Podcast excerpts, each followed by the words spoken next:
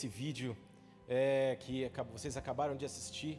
Quantos se viram nesse vídeo? Eu mesmo é, me vi ali com aquela camiseta do Corinthians e, e, ali de alguma maneira tirando uma casquinha do palmeirense e talvez você tenha se encontrado ali também de alguma forma. Mostra algumas situações ali de comparação, de preconceito, de orgulho naquela, naquele vídeo que nós acabamos de assistir.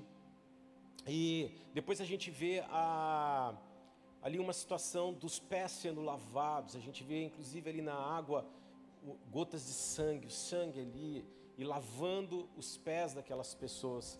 E a gente vê no, momento seguinte, nós vemos aquelas pessoas é, num processo de sendo, elas foram santificadas, elas, elas passam ali a viver momentos de humildade, de amor, de alegria, de unidade. A gente vê também ali arrependimento, confissão de pecados, um ali confessando ali, puxa, eu já falei mal de você.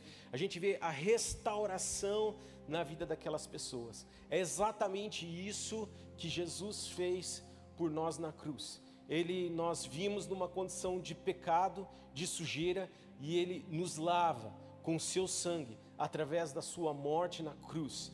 E aí nós passamos a ser introduzidos num novo momento, de uma nova forma dentro da nossa da sociedade. E, e é exatamente sobre isso que eu quero falar um pouquinho nessa hora, o que a Páscoa tem gerado em mim no momento seguinte.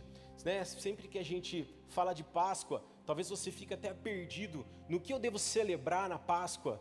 O que a gente faz na Páscoa? Qual o motivo de nós estarmos aqui juntos, reunidos como família nesse almoço? Ou talvez, porque eu estou comprando um ovo de Páscoa? É, o que que Páscoa, o que que ovo tem a ver com a Páscoa? E, e a gente vive uma, uma, determinada crise em relação àquele momento.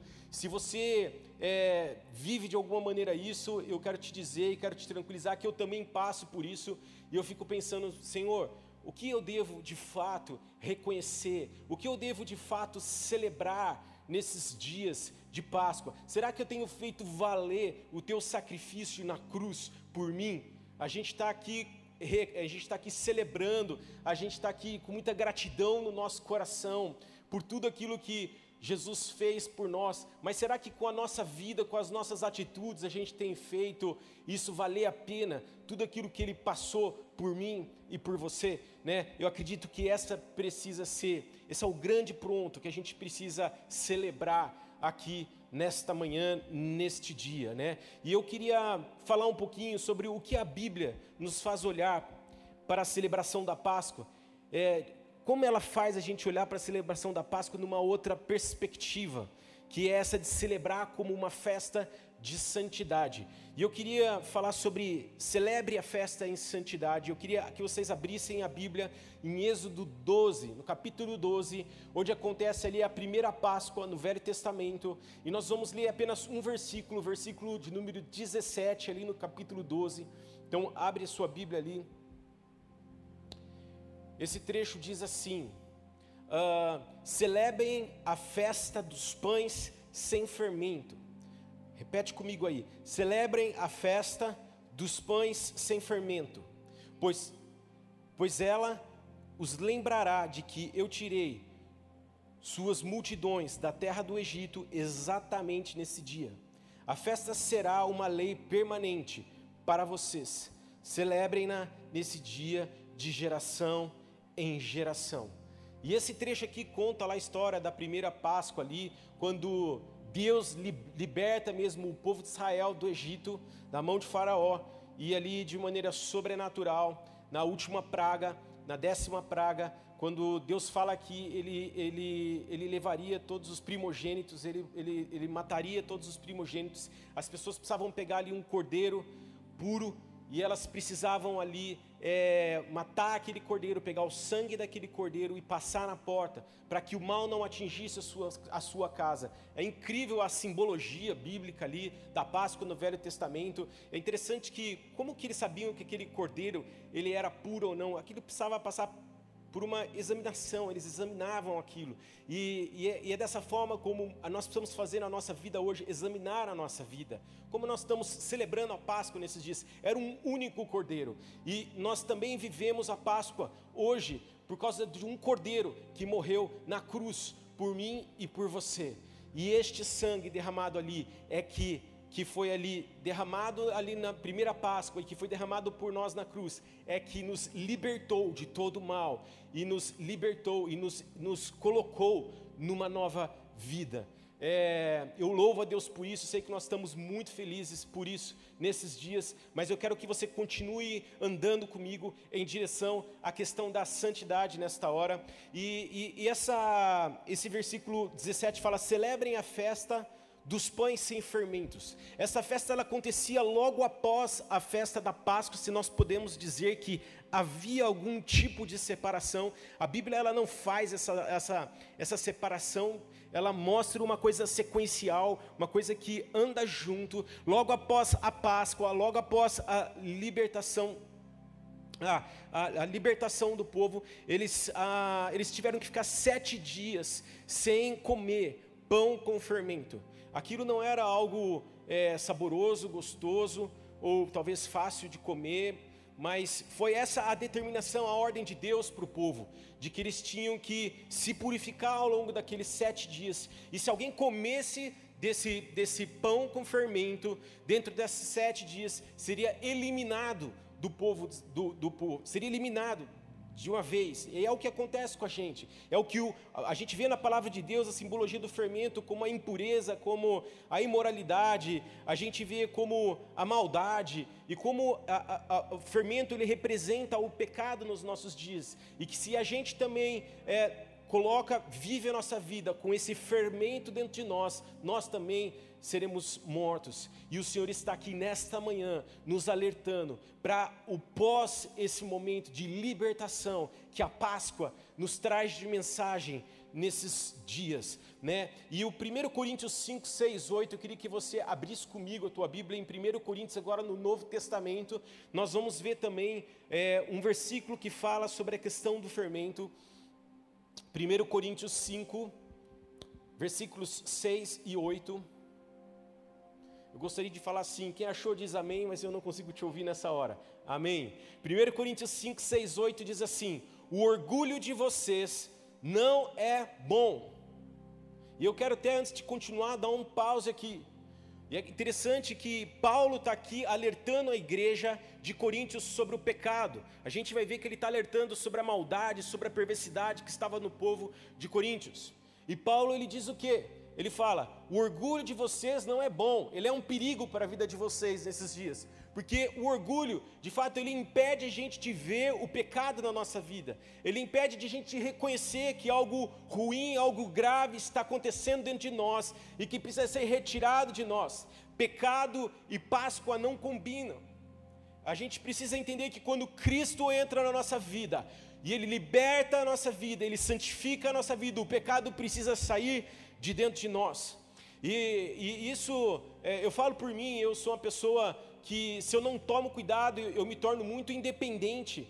E, e, todo tempo eu preciso estar lidando com essa questão da independência. Independência é orgulho. Eu tenho pedido perdão por isso em mim e tenho buscado mudar as minhas atitudes, aprendendo a viver no lugar secreto. Então, às vezes, uma, duas, três vezes no dia eu estou ali no meu lugar secreto.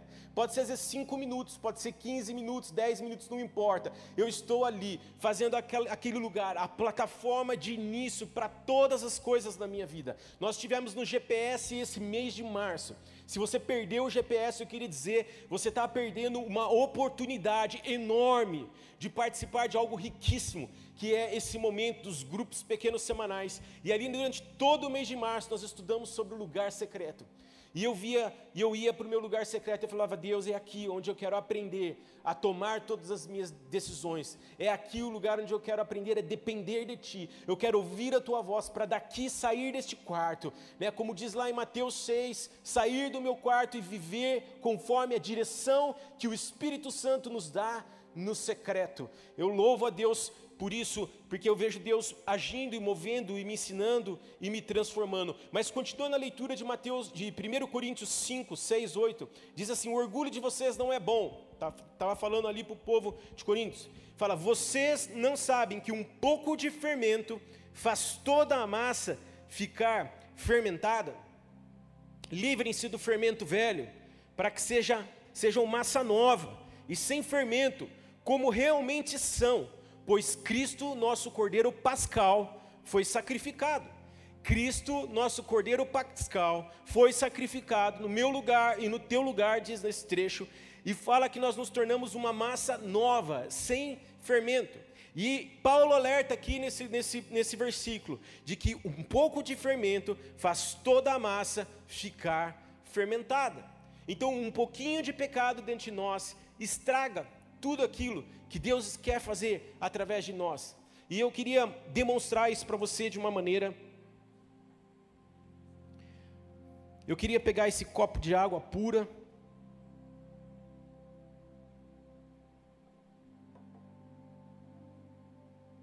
Gente, eu sou marido de uma professora de química também. E eu queria dizer uma coisa para vocês, ó, isso aqui é um copo de água pura, limpa. Estou aqui aproveitando e abastecendo. E é assim que Jesus nos fez, limpos, completamente limpos, como esse copo de água pura. Eu trouxe também uma água que aparentemente ela é pura, mas ela não é, ela está suja. É uma água bem suja. Poderia ser um esgoto, o que for. E eu vou dar aqui apenas um pingo dessa água suja, ó.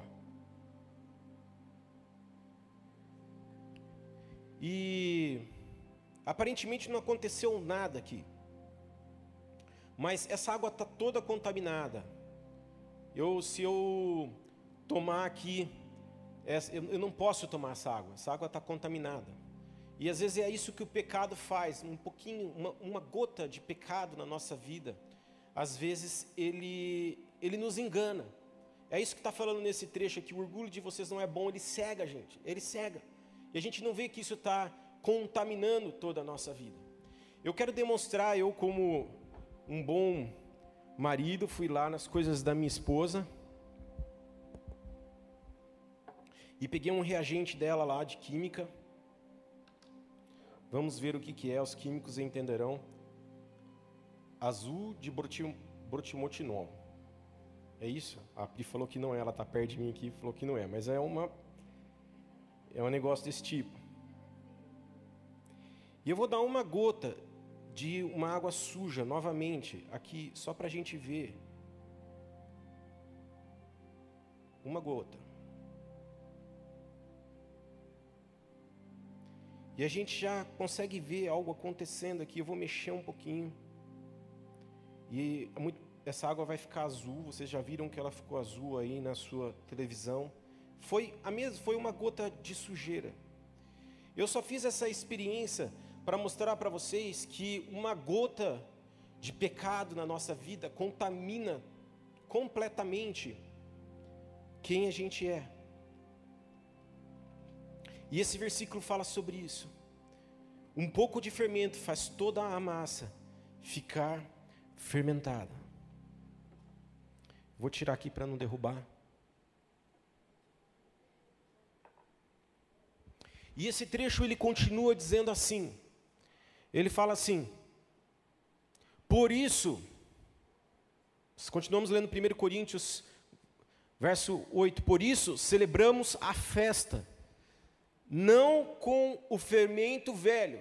Se o fermento velho, é, nós falamos aqui, que, que representa impureza, que representa pecado, aqui diz assim: celebramos, celebremos a festa com, se não é com fermento velho, é com quê? com santidade. Celebremos a festa com santidade. Nós estamos hoje aqui celebrando a Páscoa. Como nós devemos celebrar a Páscoa? O que Deus tem me ensinado? Com santidade. É uma festa de santidade. Hoje é um dia que nós devemos celebrar a Jesus e aquilo que ele fez na cruz por nós com santidade. Fala lá, celebremos a festa, não com fermento velho, nem com fermento da maldade e da perversidade. Então, não celebre com pecado, mas com pães sem fermento da sinceridade e da verdade, com pães da pureza, com pães da santidade. Nós precisamos comemorar, celebrar desta maneira, de maneira pura na presença de Deus. Por isso eu creio que esta manhã é uma manhã de nós nos arrependermos dos nossos pecados. Esta é a grande celebração que nós podemos fazer da paz na Páscoa nesse dia. É nos arrepender de toda impureza que existe na nossa vida. Lembrando, voltando lá para Êxodo 12, 17, fala lá: celebrem a festa dos pães sem fermentos. O que quer dizer? Celebrem a festa da santidade. Nesse dia não podemos celebrar a Páscoa em pecado, mas devemos fazer isso em santidade. Amém? E outro ponto que eu queria deixar aqui muito claro nessa manhã sobre essa questão da santidade é que nós somos criados para sermos semelhantes a Deus em santidade. Efésios capítulo 4, abre a tua Bíblia lá em Efésios 4. Efésios 4, vamos para o versículo 22, eu vou ler do 22 ao 24. Efésios 4, 22 24, a 24. Paulo diz assim: quanto à antiga maneira de viver, vocês foram ensinados a despir-se do velho homem, que se corrompe por desejos enganosos, a serem renovados de, modos, de modo de, pense, de, de pensar e a revestir-se do novo homem. Fala de uma mudança de comportamento que eu e você precisamos ter nesse, nesse momento pós a Páscoa. Nós precisamos de fato abandonar velhos costumes, abandonar a velha forma de viver. E Paulo está aqui falando um pouquinho antes, nesse trecho de Efésios 4, alguns versículos antes, ele está dizendo ali do, da, da forma que os gentios viviam naquela época. E que às vezes a gente está vivendo como os gentios. A gente está vivendo como um não cristão. E, e, é real. Por isso que nós estávamos olhando lá, falando agora há pouco, e eu até enfatizei a questão do orgulho.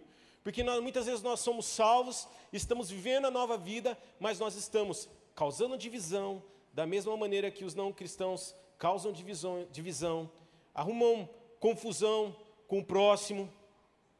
Né? E pior, às vezes até usa a Bíblia como justificativa para criar aquela situação. Deus está mandando, está ensinando a gente abandonar o velho homem e viver uma vida de santidade, uma vida diferente, pautada em novos valores, pautada em novos princípios. E aí, continuando a leitura, diz assim: revestisse do novo homem, criado para ser semelhante a Deus em justiça e em santidade, provenientes da verdade. Nós somos criados para viver em verdade, para viver em santidade iguais a Deus, somos criados para viver, para sermos ser um ser santo, puro. Quando Cristo entra nas nossas vidas, o pecado precisa sair de nós. Seguir pecando nunca foi uma mensagem do Evangelho. E a gente precisa de fato, como nós lemos aqui agora há pouco, eliminar o fermento das nossas vidas e viver em santidade. E, e queria também comentar sobre o fato de que nós somos salvos pela graça e não por obras. Tudo isso está aqui é, trazendo o, o, assim, um chão para o que nós estamos conversando nesta manhã sobre celebrarmos a Páscoa através de uma festa de santidade. Efésios, um pouquinho antes, capítulo 2, capítulos antes, Efésios 2, do versículo 8 ao 10, diz assim: Vocês são salvos pela graça, por meio da fé. Isso não vem de vocês, é uma dádiva de, de Deus. Não é uma recompensa pela prática de boas obras para que ninguém venha se orgulhar. Então aqui está dizendo o seguinte: que ninguém é salvo porque é santo. Nós somos salvos pela graça de Deus. Não tem a ver com as nossas boas obras. Não tem a ver, ah, porque eu faço boas obras, porque eu sou santo, faço tudo correto, direitinho, eu vou ser salvo. Não é isso que a palavra de Deus ela nos ensina. A palavra de Deus fala que nós somos salvos pela graça. E esse é o grande problema que eu vejo hoje nesses dias.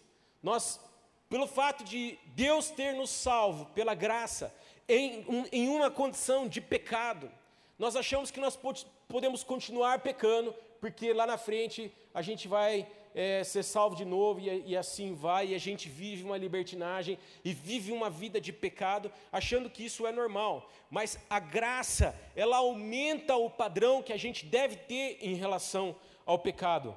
Esse é exatamente o ponto. A graça ela quebra o domínio do pecado nas nossas vidas. Agora, isso significa, quando a gente continua lendo esse trecho, de, de Efésios 2, o finalzinho ali do trecho que eu estava lendo, a continuação fala: Pois somos obra-prima de Deus, criados em Cristo Jesus, a fim de realizar as boas obras que Ele de antemão planejou para nós. Santidade não é requisito para a salvação, mas precisa ser uma consequência nas nossas vidas. Quantos lembram daquela história ali em Mateus, daquela mulher sendo trazida até Jesus pelos fariseus, que ela foi pega ali em flagrante adultério e ela é colocada ali diante de Jesus.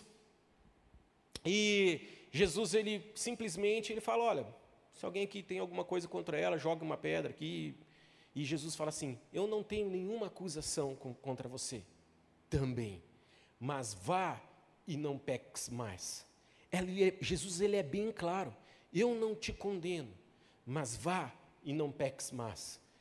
A graça nos salva, mas o próximo passo, após a Páscoa, após a, a, a salvação, essa libertação, é ir e não, e não pecar mais.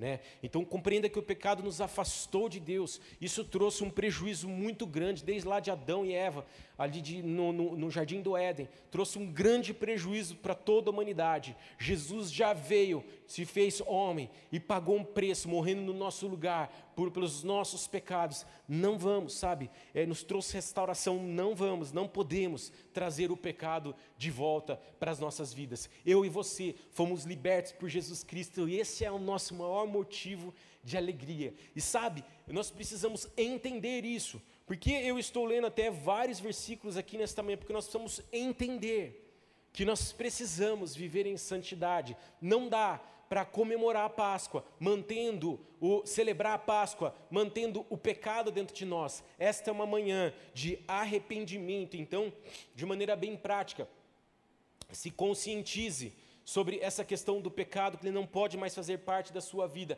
e purifique-se, se arrependendo de todos aí os seus pecados, sabe? Não dê espaço para os desejos da carne, eles voltarem na sua vida. Peça ajuda e apoio do Espírito Santo de Deus para isso. Ele vai te ajudar. E é isso que nós devemos fazer. Agora há pouco estava falando do lugar secreto. Vá até o lugar secreto. Seja humilde para chegar lá. Reconhecer os seus pecados diante de, de, do Espírito Santo de Deus, de Jesus, e falar: Me ajuda. Espírito Santo, vem e me ajuda a ser diferente. Me transforma. Muda quem eu sou. Essa tem sido a minha oração. Deus, me muda. Não me deixa ser independente nas decisões, no meu modo de agir, mas me ensina e me faz alguém completamente dependente de ti. Essa é a transformação que eu tenho buscado em mim. E qual a consequência? Sabe, viver e celebrar essa festa da santidade traz sobre nós inúmeras consequências. A primeira delas, esse ano de 2021, nós estamos aí no nosso tema que é o mais profundo. Se você quer ir ao mais profundo, o primeiro passo é uma vida de santidade, alguém que celebra essa festa de santidade todos os dias. Como fala lá naquele trecho que nós acabamos de ler lá no começo em Êxodo, todos os anos, fala lá, eu nem tinha chamado a atenção para isso, mas fala: celebrem essa festa da santidade, nesse dia, de geração em geração.